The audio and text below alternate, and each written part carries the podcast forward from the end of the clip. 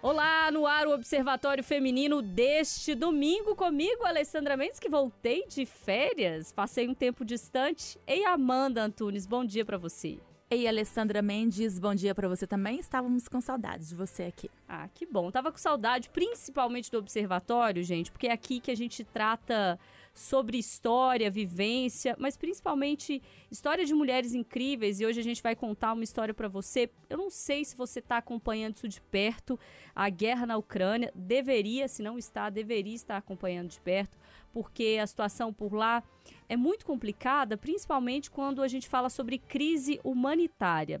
E em meus horrores lá da guerra da Ucrânia, o grupo Frente Brazucra agiu com um suspiro de esperança ali, esperança e solidariedade. Desde a invasão russa, brasileiros que moram na Europa, principalmente ali é, em países perto da Ucrânia, criaram um grupo para divulgar informações sobre rotas de fuga, até as fronteiras ucranianas e também se organizaram depois para resgatar brasileiros que tentavam sair do país. A primeira coisa que a estudante Clara Magalhães, de 31 anos, fez quando ela viu que o conflito ali estava formado, a gente quer confirmar isso com ela, mas eu já li sobre isso, foi enviar uma mensagem ali nas redes sociais oferecendo ajuda para um grupo de brasileiros que estava em território ucraniano, ainda sem saber direito como é que seriam as proporções dessa guerra, acho que ninguém sabia à época, e hoje a gente já está aí com mais de um mês de confronto no leste europeu. A Clara pensou ali em hospedar quem precisasse de moradia no apartamento dela em Leipzig, na Alemanha. Outros brasileiros que vivem na Europa também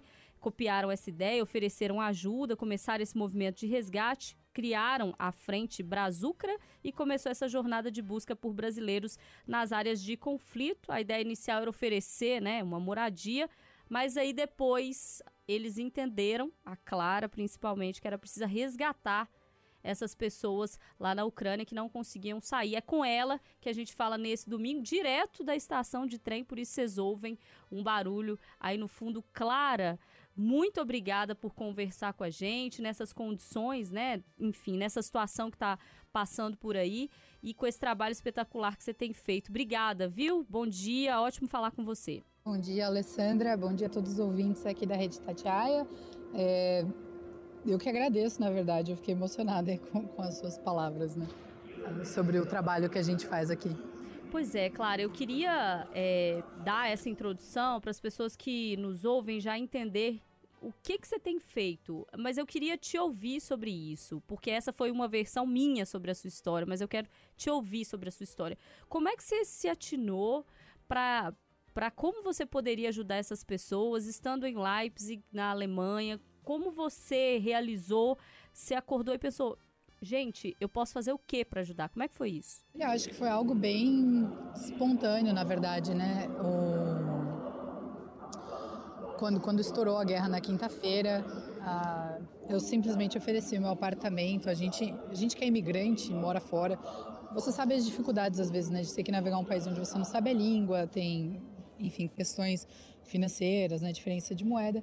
E aí eu só, como você disse mesmo, eu fiz um, um post oferecendo o meu apartamento se alguém precisasse ficar na Alemanha por alguns dias. E outras pessoas foram oferecendo. A gente resolveu eh, juntar tudo num grupo só, né? Foi quando a gente criou o grupo do Telegram para condensar ali os pedidos de ajuda e as ofertas de, de apartamento. Mas logo, assim, na primeira hora de existência do grupo, por aí, a gente já recebeu, acho que tinham sete pessoas no grupo nessa época. Um era meu irmão, que foi só para criar o grupo, então ele nem conta.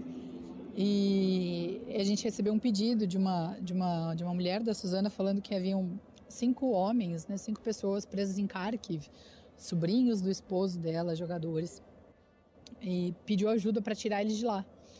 E aí foi o primeiro pedido de resgate que a gente teve e e a gente falou, ok, a gente vai tentar ajudar, né? Mas sem saber exatamente o que, o que a gente estava fazendo. Já na sexta-feira estava muito grande a demanda de pedidos de resgate e foi quando eu decidi que precisava de alguém solo, né? A gente recebia ali na época muitas informações é, contraditórias e, enfim, como eu acabei sendo idealizadora, era minha responsabilidade, né? Assumir essa parte terrestre e eu fui para a fronteira com a Polônia. O plano não era entrar na Ucrânia, mas a gente recebeu ali um pedido de resgate de três brasileiros que estavam na fronteira onde eu estava e não conseguiam sair. Eles já estavam há três dias mais ou menos, a pé, sem água, sem comida, sem roupa de frio, temperaturas negativas, sem abrigo ali naquela, naquela fronteira. E por vários acasos, na, no domingo de manhã, eu me vi ali com o carro na fronteira com a, com a Ucrânia, assim, na fila para entrar. E ali a gente falou, ok, eu vou entrar na Ucrânia. E, e é isso. E a gente entrou na Ucrânia. Achei os três brasileiros depois de horas. Né? No meu carro já havia uma ucraniana e um nigeriano. E a gente resolveu não deixar ninguém para trás e seguimos viagens, os seis. Esse dia foi, foi muito interessante porque assim, a gente estava seis pessoas num carro esmagados, eles um no colo do outro, carregando mala no colo, extremamente desconfortáveis. Mas só por ser um porto seguro, quente, sabe, com comida, nos primeiros 10 minutos os seis já estavam, os cinco, né, já estavam dormindo. E para mim que estava dirigindo foi assim muito interessante de ver, né? Uma situação ainda extremamente desconfortável, mas era uma situação segura e melhor do que a que eles estavam. E daí a gente já né, emendou muitos pedidos de resgate, muita gente para sair, muitos brasileiros e claro qualquer outra nacionalidade também que a gente poderia ajudar, a gente ajudava. E hoje a operação, né, quase já não tem mais brasileiros na Ucrânia.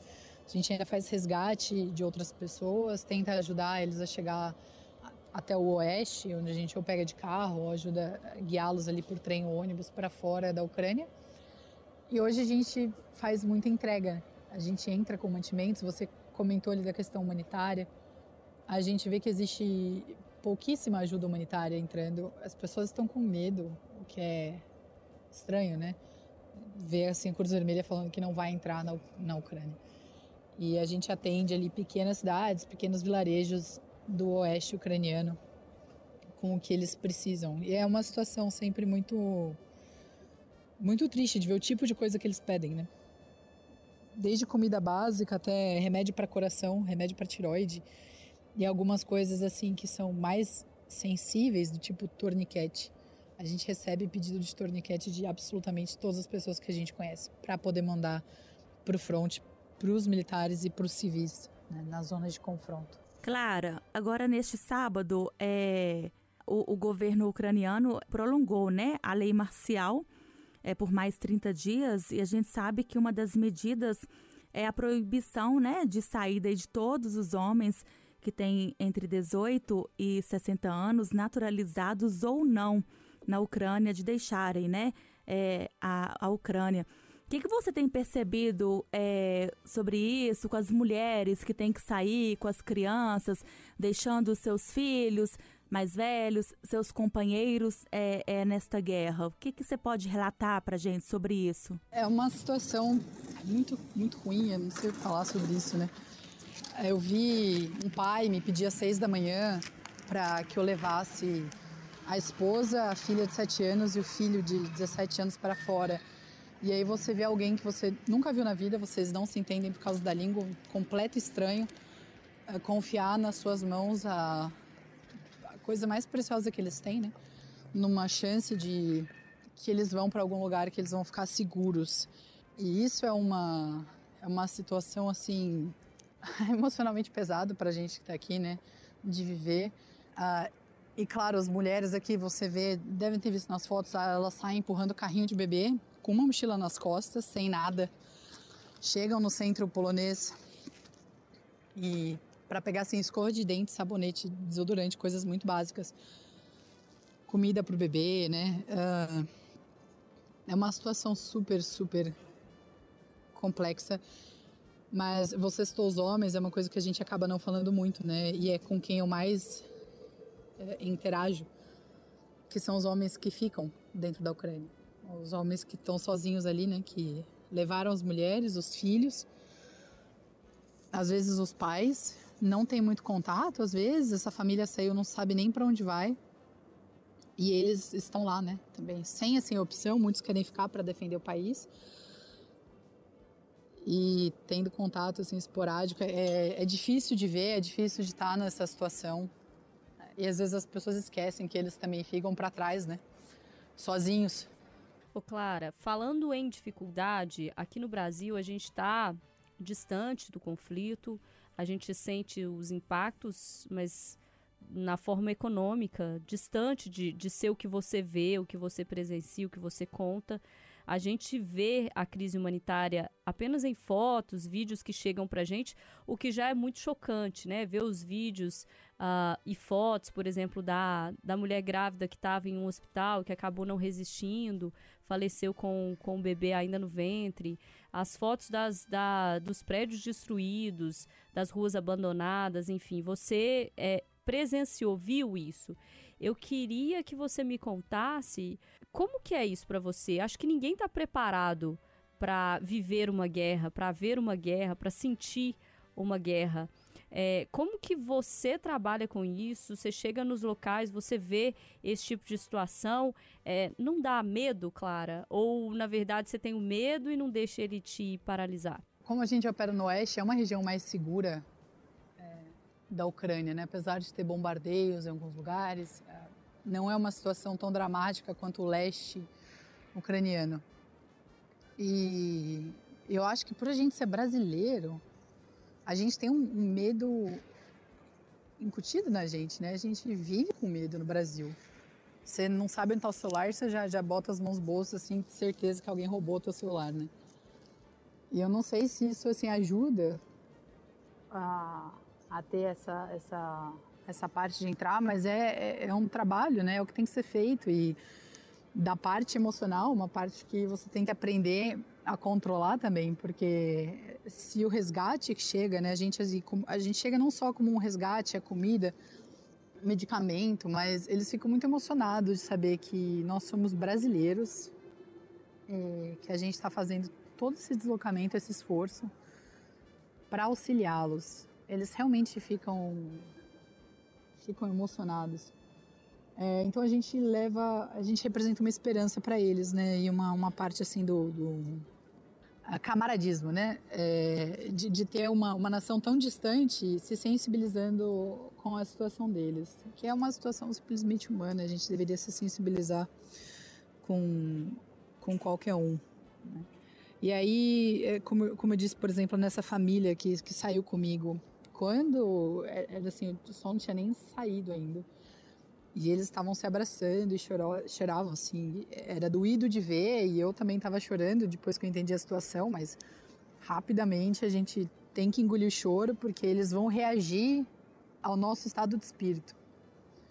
Enquanto eles estão com a gente, eles vão, vão segurar, né? A gente, enfim, contou assim piada no caminho, jogou uno na fila de imigração mas sabendo que né, o momento que eu deixasse eles no hotel ia ser a pior noite da vida deles, né? Até então. Ô Clara, e agora que você está aí na estação, você está com quem? Eu tô sozinha. Eu tô sempre sozinha. E aí você vai pra Ucrânia Aqui, sozinha? Claro, eu tenho toda a minha, minha equipe. Vou pra Ucrânia sozinha e entro na Ucrânia sozinha, né? Não faz sentido ali, mesmo tendo outras pessoas trabalhando em solo, que a gente entre com uma pessoa a mais, você tá com duas pessoas no carro, é menos doação que entra, né? Então são situações pontuais que, que a gente entra com, com, com uma pessoa mais no carro. E uma pessoa mais no carro, por exemplo, é uma pessoa menos que você pode tirar. A gente leva muito a sério o que a gente faz aqui hoje no quesito essa ajuda humanitária e no quesito segurança da operação. E Clara, você já atuava é, nessa área de ajuda humanitária? É, era o que você já fazia? Como, como é que você foi parar nessa, nessa situação, enfim, e, e teve a ideia de, de criar a frente? Você já contou um pouquinho para a gente no início, mas eu queria dar um passo atrás para entender como que você parou nessa situação. Não, eu nunca trabalhei com direitos humanos. Aliás, eu, eu, estudei direitos humanos, minha área é jurídica, né? Mas eu trabalhava num banco, na área de compliance aqui na Alemanha, enquanto eu, eu termino meu MBA. Uh, eu não sei, eu não sei se é um chamado, não sei se é só empatia, mas eh, ou o dever de, de fazer o que tem que ser feito. Eu não sei o que o que move, o que me move, o que move a minha equipe, eu acho que é realmente o bem-estar do próximo. E não teve nada que, que levou a gente, ninguém aqui era do meio humanitário, nem ninguém da minha equipe atuou na vida com, com, com esse tipo de crise. E a gente vai aprendendo, né? O caminho aqui, um mês depois, já que completa um mês amanhã, a nossa operação também. a gente evoluiu muito, né? E aprendeu e continua, continua aprendendo. Não sei se responde direito sua pergunta, porque é uma pergunta muito sem resposta. Sim, é, é, é, engraçado, né? Porque a sua resposta foi o chamado. E aí eu ia te perguntar também na pergunta sobre isso, né? Se foi alguma coisa que te tocou no momento, você já respondeu como se fosse um chamado mesmo. E aí, Clara, eu queria é, te ouvir sobre o para além nesse chamado. Você acha que falta esse chamado para mais gente? Ou que, que ele não venha na forma de um chamado, como vocês estão fazendo, de entrar, de buscar? Porque eu acho que tem muita gente que, que não conseguiria fazer, ou que não não sei, não teria possibilidade, mas de repente ajudar de outra forma. E aí não só pessoas, mas nações. Às vezes a gente de longe se para pensar, é, será que a ajuda está chegando? Você disse, bom, a Cruz Vermelha não entra. É, será que a ajuda está chegando como deveria chegar? Será que as pessoas estão entendendo o problema como deveriam entender? Você que vê ele dentro do país, fora do país, que ajuda a retirar essas pessoas que estão nessa situação tão difícil, tão complicada, tão triste, falta chegar mais ajuda, tanto de pessoas que podem ajudar recebendo, mas também e principalmente de nações que podem ajudar, seja negociando um acordo de paz, seja pressionando, seja ajudando essas pessoas, pressionando por um corredor humanitário ou para chegada de comida, para retirada de, das pessoas que não querem ficar, enfim. Está faltando um olhar maior para a situação aí na Ucrânia? É difícil dizer. Aqui existe uma grande mobilização na Europa de voluntários né, que tentam ir. A gente recebe muito, muita gente pedindo para se voluntariar, para vir trabalhar aqui. Existe uma grande disposição de, de pessoas né, para atuar na Ucrânia. É, sobre a Cruz Vermelha, a Cruz Vermelha ainda entra, mas tem algumas Cruzes Vermelhas assim que, que existe uma, uma um receio. Né? A gente vê o próprio grupo do, do, do Caritas, que faz um trabalho excelente uhum. aqui do lado polaco, mas eles no máximo cruzam a fronteira, deixam os mantimentos e voltam. E, e, é realmente o que tem que ser feito. É uma, é uma, uma zona de conflito, é um conflito armado, é uma zona de guerra. Você não pode ser leviano nas ações que a gente faz. Mas sobre ter o que fazer, eu acho que nem, não é esperado de todo mundo que faça esse sacrifício, talvez que eu e minha equipe estamos fazendo, sabe? Todo mundo pode fazer um mundo melhor fazendo outras coisas e pequenas coisas. E no Brasil tem muita coisa para ser feita também.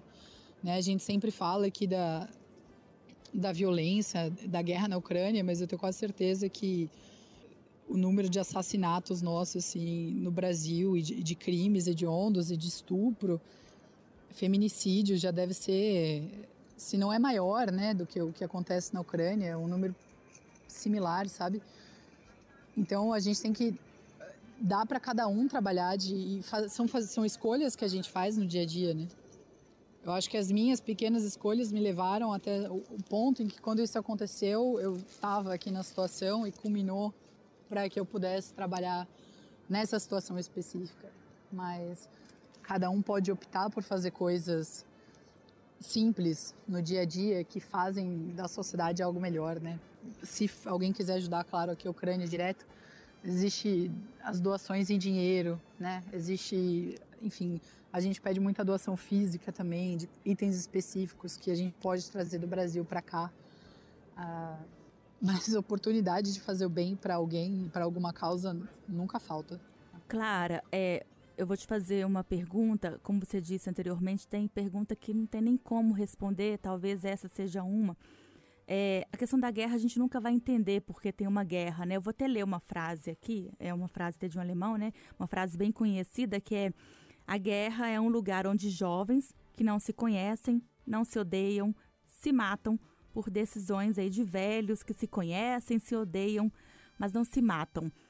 É, quando isso acaba, você que está aí, o que, que você percebe? Até quando a gente vai acompanhar esta guerra? Já tem aí mais de um mês e até agora a gente não vê um acordo de paz, assim. É, o que, que você pode dizer sobre isso? Até quando essa guerra vai continuar? A minha opinião ela é de que esse conflito é uma oportunidade quase única na história da sociedade civil mostrar qual é o seu posicionamento.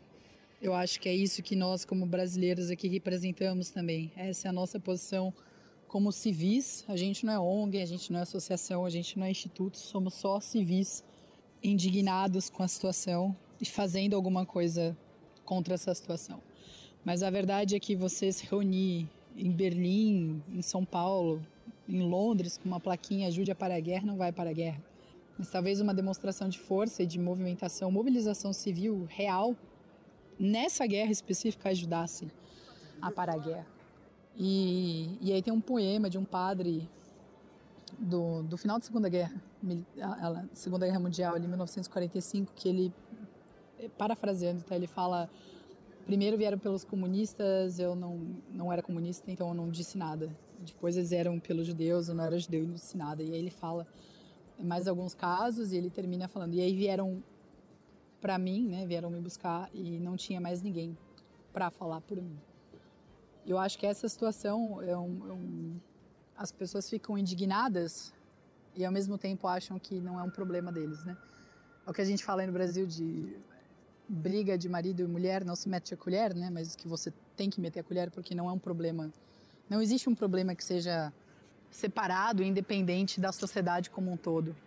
E é exatamente essa força civil que que poderia ser mostrada agora e que eu acho que peca, né? A gente como sociedade civil dá uma demonstração falha uh, de como a gente poderia poderia ajudar né, a pôr fim a essa guerra. Pois é, e a Clara tocou num, num ponto muito importante, que é a questão de como a gente tende a olhar para as guerras e tende a não fazer alguma coisa, mesmo que seja o que a gente acha que é pouco, mas principalmente a não olhar para as nossas guerras internas, né? No Brasil, a gente tem diversas delas. É, diariamente, a gente convive com diversas delas, a gente consegue almoçar, jantar, ir para o shopping, ligar o rádio, a televisão, ler notícias sobre as nossas guerras internas perfeitamente, não mudando a nossa rotina e convivendo com elas sem nenhum problema. E aí, quando a gente para para pensar e para ouvir esse paralelo que a Clara fez da guerra na Ucrânia com a guerra brasileira, do tráfico, por exemplo, é apenas uma delas, mas a gente pode citar diversas outras, de feminicídio, enfim, de outras questões que a gente tem por aqui, a gente poderia muito bem agir. E, e agir não é só papel do governo, claro que é também, cabe a gente cobrar, mas é papel de cada um de nós. Então eu acho que a gente só vai entender é, como se faz uma sociedade melhor quando a gente entender que a gente faz a sociedade, né? Que ela não se faz sozinha. Ô, claro, eu queria muito te agradecer, agradecer o seu tempo, a sua atenção, a, a sua disponibilidade em falar com a gente, mas eu queria também muito te dizer obrigada. Obrigada pelo que você está fazendo por aí. Eu tenho certeza que você está mudando a vida de muita gente. Acho que, não sei se você ainda tem a noção, a proporção de quanto você está mudando, como, porque é mudar destino, né? Quando você tira uma mãe, uma criança, um homem, enfim, qualquer pessoa, você está mudando o destino dessa pessoa. E é isso que você está fazendo, você, a sua equipe, todos os dias, todos os outros brasileiros que estão trabalhando é, com, com esse tipo de ação, com resgate, com acolhimento. A gente vê que não é pouco, a gente vê que tem muita gente trabalhando nesse sentido e que é mudar a vida de outras pessoas, mas eu tenho certeza que também deve ter mudado a sua, Clara. Então, obrigada, obrigada mesmo por falar com a gente e por estar tá fazendo o que você está fazendo por aí. Obrigada. Eu que agradeço o espaço, como sempre, né? E principalmente para vocês deixarem eh, e reforçar essa reflexão entre Brasil e Ucrânia. Né? Às vezes a gente ignora os nossos problemas internos e a gente tem uma péssima mania de falar que é só no Brasil, né? Eu acho que se a gente começar mudando essa atitude, como a gente se vê, talvez a gente caminhe também para uma sociedade em que a nossa guerra interna deixe de existir. Claro, eu quero te agradecer muito por estar participando com a gente aqui, ter tirado esse tempinho para participar com a gente do Observatório Feminino, trazendo um pouco, né, da realidade aí da, da Ucrânia, do que as pessoas estão vivendo e ao mesmo tempo mostrando, né, a empatia, o amor que você está tendo diariamente com essas pessoas, como você disse, pessoas que você nunca viu na vida. Muito obrigada mesmo. Como a Alessandra te agradeceu, eu também te agradeço. Muito obrigada por esse trabalho. Eu que agradeço. Ô, Clara, você quer deixar o, os contatos da, do, do, grupo, enfim, da frente, ou seu pessoal, se alguém quiser ajudar, quiser conhecer mais o trabalho, alguém que está no Brasil ou que está na Europa, enfim. O microfone está aberto, você fique à vontade. Se alguém quiser ajudar, pode seguir a gente ali no arroba frente, underline brazucra, bras com Z e Ucra de Ucrânia. Os links de doação, os únicos me meios que a gente aceita de doação estão no, no Instagram. E ali vocês podem também mandar mensagem, alguém da minha equipe vai responder, ou eu vou responder pessoalmente. Eu não tenho Instagram, então o único jeito de falar comigo é por lá ou pelo Facebook. Mas qualquer pessoa pode ficar à vontade para entrar em contato. A gente agradece demais a presença aqui no Observatório Feminino de hoje da Clara Magalhães, que é estudante, mora lá na Alemanha e que está ajudando pessoas, está retirando pessoas, está mudando histórias por lá. E a gente ouviu toda essa parte da história dela aqui. Vai ficar disponível também para vocês nas nossas redes sociais, no Instagram da Itatiaia, também aqui no site da Itatiaia. Se você perdeu, o áudio está todo completo lá. Vale a pena, viu? Comece o seu domingo ouvindo essa história e quem sabe mude um pouquinho da sua também. Semana que vem a gente volta. Um abraço para todo mundo. Observatório Feminino